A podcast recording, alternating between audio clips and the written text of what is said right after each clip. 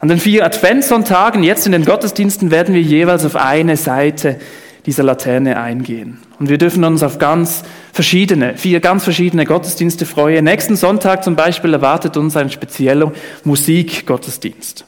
Und heute, heute beginnen wir eben mit dieser Seite hier. Ich habe es erwähnt, mit den drei Königen. Aber eigentlich ist es eben so eine Sache mit diesen drei Königen.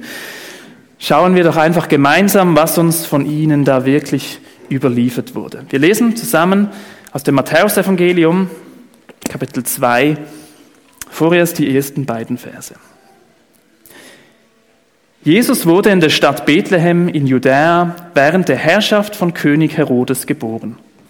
In dieser Zeit kamen einige Sterndeuter aus einem Land im Osten nach Jerusalem und fragten überall, wo ist der neugeborene König der Juden? Wir haben seinen Stern aufgehen sehen und sind gekommen, um ihn anzubeten. Sterndeuter, das klingt für uns heute natürlich stark nach Hokuspokus. Und ja, die Richtung ist nicht komplett falsch. Unser heutiger Begriff Magium kommt von genau diesem Wort. Und trotzdem waren das damals nicht irgendwelche dubiosen oder zwielichtigen Zauberungen. Diese Sterndeuter oder wie man es auch oft hört, diese Weisen aus dem Morgenland waren zuerst einmal Angehörige einer sehr vornehmen Priester- und Gelehrtengruppierung.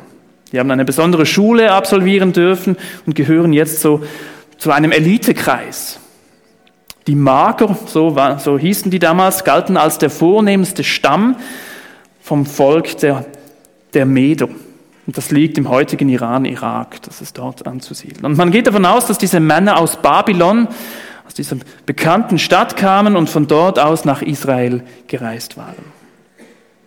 Diese Weisen gehörten zum Kreis der wichtigsten Berater des Königs.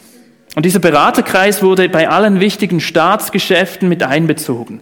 Das waren irgendwo Politiker, das waren Experten, das waren aber auch religiöse Anführer und das waren zeitgleich auch Wissenschaftler. Also das war wirklich die, die Elite der damaligen Zeit. Und weil die Menschen damals, Entschuldigung, weil die Menschen damals viel, viel stärker mit einem Bewusstsein gelebt haben, dass eine unsichtbare Welt existiert, dass etwas Übernatürliches existiert, war das Denken und Forschen damals auch viel stärker mit diesem Übernatürlichen verbunden. Viel stärker, als das heute bei uns, besonders im Westen, der Fall ist. Für uns heute ist dieses Denken natürlich völlig fremd. Oh, wir haben einen hellen Stern entdeckt, ja, dann muss wohl irgendwo ein König geboren sein. Wir lachen. Aber ganz so simpel war es definitiv nicht, auch damals nicht. Ich glaube, da würden wir den Menschen damals Unrecht tun. Ohne jetzt genau auf diese Bedeutung dieser Sternenkonstellation einzugehen, die Top-Denker der damaligen Zeit kamen aufgrund von der damaligen wissenschaftlichen Arbeit, aufgrund von Zeichen der Zeit, die sie gedeutet haben, und auch aufgrund von theologischer Arbeit zu dieser ganz besonderen Erkenntnis, in Israel muss ein neuer König geboren worden sein. Und zwar ein ganz bedeutender. Wir können davon ausgehen, dass diese hochgebildeten Männer auch um die große Messias-Erlösung, Erwartung der Juden wussten. Denn in dieser Zeit lebten in Babylon immer noch Juden, und zwar aus der Zeit vom Exil, als viele Juden nach Babylon verschleppt wurden. Und einige sind dann dort geblieben. Und so dürften diese Wissenschaftler bekannt, dürfte diesen Wissenschaftlern bekannt gewesen sein, dass man in Israel seit langer Zeit auf einen ganz großen Erlöser wartet, eben auf den Messias. Und dieser würde dann durch eine besondere Sternenkonstellation angekündigt werden. Ein spannendes Thema, das könnte man stundenlang vertiefen und, und forschen, wie es genau mit diesen Sternen war, wie die damalige Sternenkonstellation in dieser Zeit ausgesehen hat. Da gibt es spannende Details. Aber wisst ihr, was mich noch mehr fasziniert? Dass diese Weisen überhaupt zu dieser Erkenntnis gekommen sind, dass da ein wahrer König von Israel geboren worden sein muss. Und das, obwohl diese Männer da, das waren keine Männer, die irgendwie mit dem Gott von Israel zu tun hatten. Ganz und gar nicht. Das waren keine Männer, die an einen Gott aus der Bibel geglaubt haben, beziehungsweise aus den Schriften des Alten Testaments damals. Und trotzdem hat Gott auf sich aufmerksam gemacht.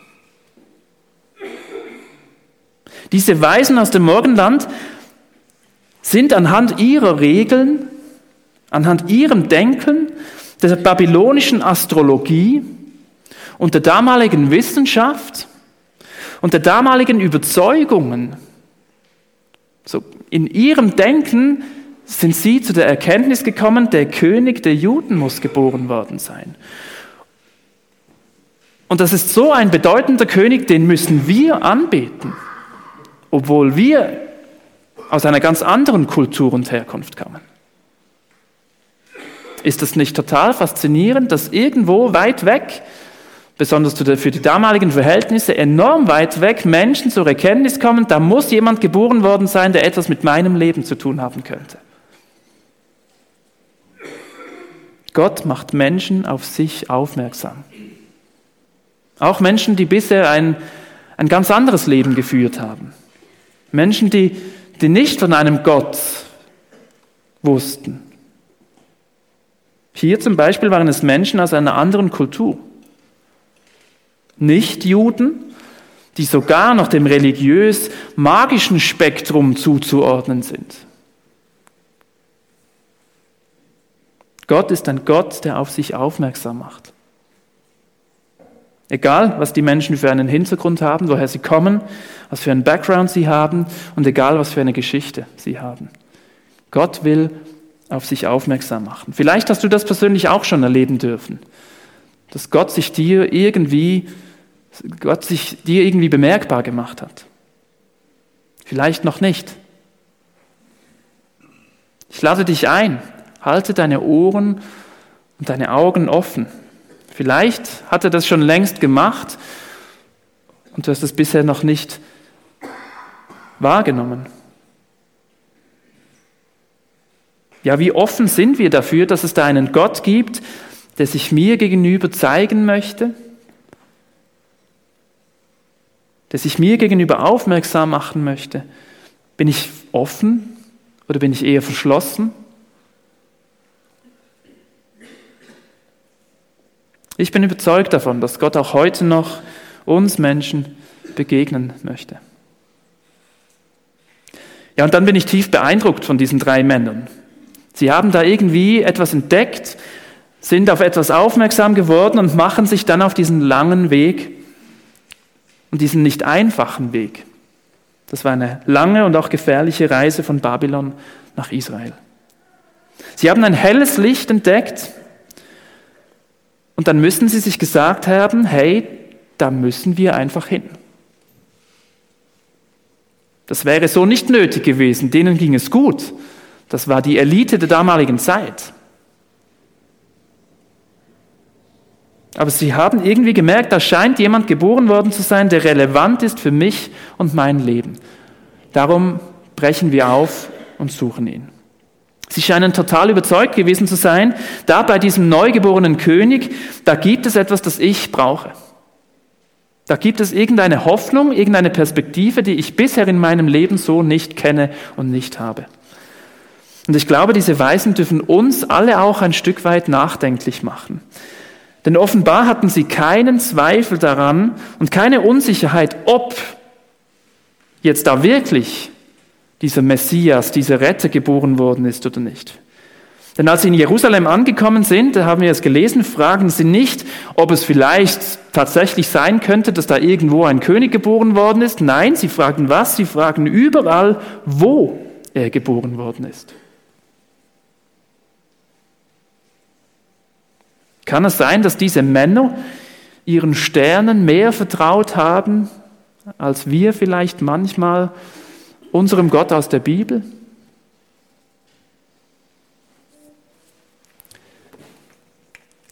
Wir lesen den Text weiter ab Vers 3.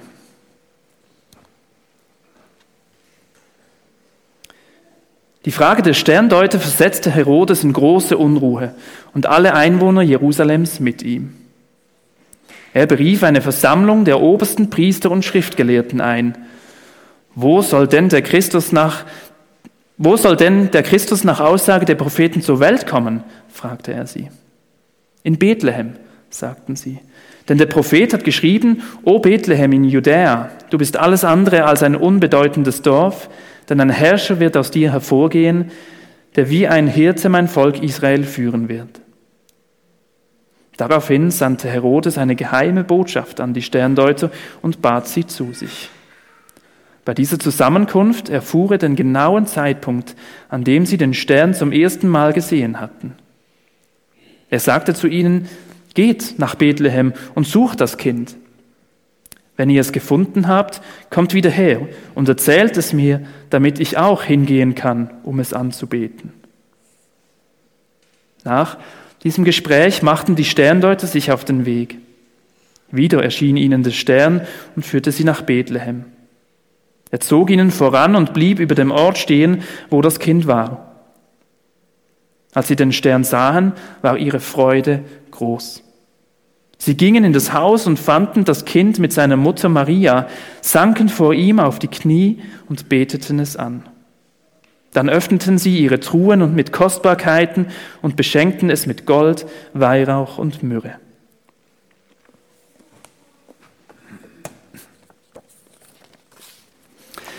Zuerst ein paar Gedanken zum damaligen amtierenden König von Israel, Herodes. Herodes wurde ungefähr 73 vor Christus geboren. Er war ein Jude, aber wie schon sein Vorgänger, sein Vater, war er eigentlich viel mehr auf der Seite der Römer. Er hatte ein sehr enges Verhältnis mit den führenden Persönlichkeiten des römischen Reiches. Was kann man Positives von seiner Amtszeit als König sagen? Zum Beispiel, dass unter ihm eine ganz langjährige Friedenszeit herrschte in Israel. Außerdem wurde unter ihm der Tempel in Jerusalem erneuert und er ließ viele, viele Festungen und Paläste bauen, und zwar im ganzen östlichen Mittelmeerraum. Tja, und dann, dann gibt es auch noch einiges und eigentlich sogar mehr von ihm zu erzählen. Das würde man aber eher auf der Seite Negatives berichten. Herodes war eine egoistische und vom Größenwahn getriebene Persönlichkeit. Er war enorm energiegeladen und hatte einen unstillbaren Ehrgeiz und nicht im positiven Sinn gemeint. Er war weit und breit bekannt für seine Brutalität. Er war ein Tyrann. Ein kleines Beispiel von seinem Größenwahn habe ich im Frühling 2022 mit eigenen Augen gesehen. Auf meiner Studien, Israel-Studienreise haben wir das sogenannte Herodium besucht. Wir sind da gleich ein Bild. Eine Festung, ein Palast, der Herodes errichten ließ. Und zwar ließ er diesen Hügel hier künstlich aufschütten. Da war eine leichte Erhöhung und er ließ dann diesen Hügel zu einem kleinen Berg aufschütten. Und damals ohne Lastwagen und so Sachen, also Wahnsinn. Er ließ diesen Hügel so hoch bauen, damit man bis von Jerusalem und Bethlehem aus diesen Hügel sehen konnte. Ein unfassbares Ding. Und da hat er dann Paläste drauf gebaut, da sollte er dann später auch begraben worden sein. Man geht heute davon aus, dass er wirklich da ähm, liegt. Man hat da Hinweise gefunden.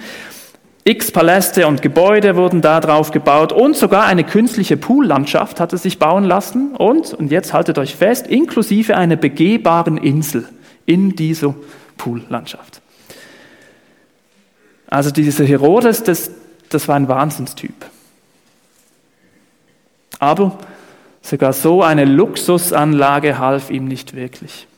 Denn er litt ständig unter, unter dem Wahn, dass sein Thron entrissen werden könnte. Er ließ unzählige Rivalen auf brutale Art und Weise umbringen.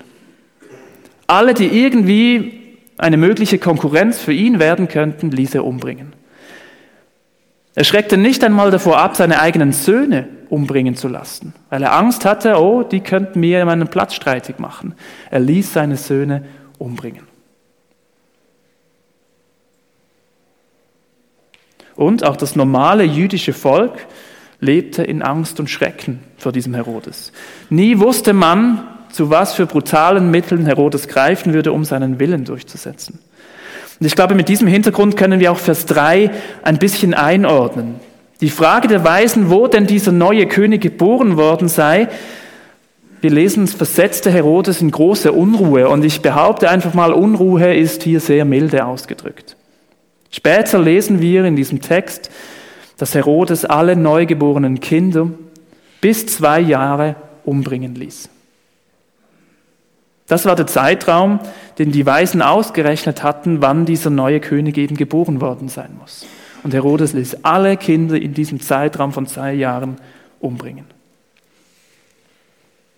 Übrigens ist das auch der Grund, warum diese Weisen mit großer Wahrscheinlichkeit nie jetzt hier direkt bei diesem Stall, in dieser Futter, bei dieser Futterkrippe bei Jesus waren. Jesus dürfte vermutlich bereits ein bis zweijährig gewesen sein, als die Weisen dann tatsächlich da in Bethlehem angekommen sind. Maria und Josef werden nach der großen Volkszählung und diesem riesigen Menschenauflauf, wo sie keine Unterkunft mehr gefunden haben, dann irgendwann eben doch eine Wohnung gefunden haben. Wir lesen auch im Urtext und hier im Deutschen ist es auch so, sie kamen zum Haus, steht da. Also vermutlich waren Maria, Josef und Jesus irgendwo in einer Wohnung zu Hause. Zurück zu Vers 3. Herodes hatte Angst, nicht nur er, sondern auch alle Bewohner von Jerusalem, lesen wir in Vers 3. Die hatten Angst vor der Reaktion von Herodes. Die kannten ihn und die wussten, was passieren kann, wenn da plötzlich ein neuer König kommen könnte. Die hatten zu Recht Todesangst. Ist es nicht erstaunlich, was dieser neugeborene König, was allein das Existieren von Jesus damals in Menschen ausgelöst hat? Auf der einen Seite haben wir den König Herodes, der mit allen Mitteln versucht hat, Jesus ausfindig zu machen, um ihn dann zu beseitigen. Eben, er lässt sogar alle Kinder umbringen. Und auf der anderen Seite haben wir die Weisen, die eigentlich bisher nichts mit diesem Gott von Israel zu tun hatten.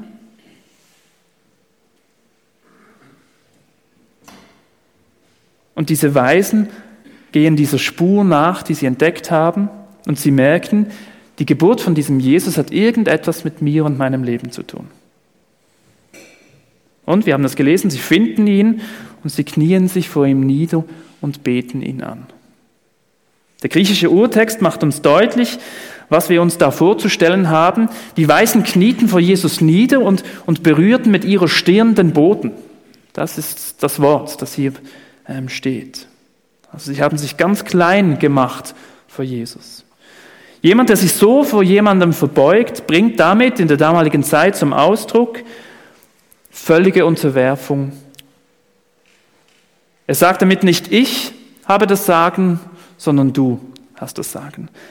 Oder um es mit dem Bild dieses Königs zum Ausdruck zu bringen, nicht ich bin der König, du bist der König. Ich glaube, diese Weihnachtsgeschichte ist eine ganz große und einfach geniale Einladung von Gott an uns Menschen. Gott hat die Weisen auf seinen Sohn Jesus aufmerksam gemacht. Sie haben sich aufgemacht und ihn gesucht und tatsächlich gefunden. Aus diesen Suchenden sind Findende geworden. Jesus lässt sich finden, auch heute noch. Und wer sich aufmacht und ihn ehrlich sucht, ich glaube, der wird ihn, ihm begegnen können. Und bei Jesus dürfen wir einem König begegnen, der das Beste für seine Menschen will. Wir dürfen einem König begegnen, der das Leben, das Wohl und den Frieden für die Menschen möchte. Das ist die geniale Weihnachtsbotschaft, diese geniale Einladung, die auch heute noch im Jahr 2023 gültig ist. Gott macht auf sich aufmerksam und er sagt uns, es gibt noch Hoffnung. Es ist da ein Licht, es gibt ein Licht, das sogar in der größten Dunkelheit dieser Welt scheint. Die Welt, das Leben muss nicht so bleiben, wie sie ist, und sie wird nicht so bleiben, wie sie ist. Und gleichzeitig ist diese Weihnachtsgeschichte auch eine konkrete Frage und auch Herausforderung an uns. Bin ich bereit, vor diesem König, vor Jesus hinzuknien und ihm zu sagen, ja, nicht ich bin der König, sondern du sollst mein König sein? Oder für uns vielleicht eher das Vokabular, nicht ich bin mein eigener Chef, sondern du, Jesus, darfst mein Chef sein. Vielleicht ist diese Gegenüberstellung von Herodes und den Weisen gar nicht so zufällig in diesem Text. Denn ich denke, und so wird das auch in der Bibel beschrieben, früher oder später wird sich jeder Mensch genau diese Frage stellen müssen. Bin ich für Jesus oder bin ich gegen Jesus? Will ich mein eigener König und Chef sein oder darf Jesus der sein, der mein König ist? Und vielleicht ist diese jetzt gestartete Adventszeit ja die Zeit, wo wir über diese Frage nachdenken können, wo wir diese Frage vielleicht auch klären können. Hier in Murten ist zwar jetzt, soviel ich weiß, noch kein Stern aufgegangen, und ich hätte jetzt auch nichts von irgendeiner speziellen Planetenkonstellation über Murten gehört. Gebt mir Bescheid, wenn es so ist. Aber zumindest ist ein kleines Licht in unserer Laterne aufgegangen. Und dieses Licht, diese Laterne möchte eben auf genau diese Weihnachtsgeschichte aufmerksam machen. Ich lade dich ein, mach du dich auch auf den Weg, wie damals diese Weisen hin zu diesem Licht, vielleicht tatsächlich mal zu unserer Laterne. Mach dich auf zu dieser Weihnachtsgeschichte. Entdecke diese Geschichte, entdecke Jesus in dieser Geschichte und kläre für dich, ob du zu ihm hin willst, ob du mit ihm leben willst oder ob du lieber ohne ihn leben möchtest. An dieser Stelle auch noch der Hinweis bezüglich der Anzahl. Im Bibeltext zu den Weisen aus dem Morgenland lesen wir nirgends, dass es drei waren. Sicher ist, dass es eine Gruppe von Männern war, von Weisen war, das verrät uns die Grammatik des Textes. Und warum sie häufig zu dritt erwähnt werden, das dürfte mit der Anzahl der Geschenke zu tun haben. Diese drei Geschenke, darum vermutlich drei Weise. Wie viele es dann tatsächlich auch waren. Auf jeden Fall kam für sie irgendwann der Moment, wo sie sich auf den Heimweg gemacht haben. Wir lesen den letzten Vers vom heutigen Predigstext, Vers 12. Als es Zeit war, wieder aufzubrechen, zogen sie jedoch auf einem anderen Weg in ihre Heimat zurück. Denn Gott hatte sie in einem Traum davor gewarnt, zu Herodes zurückzukehren.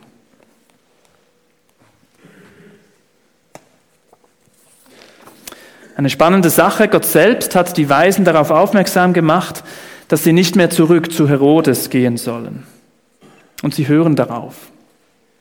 Sie verlassen Israel auf einem anderen Weg und gehen zurück in ihre Heimat.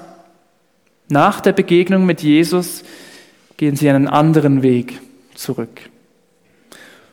Und ich glaube, das ist auch heute noch so, wenn wir uns auf die Suche nach Jesus machen und ihm begegnen.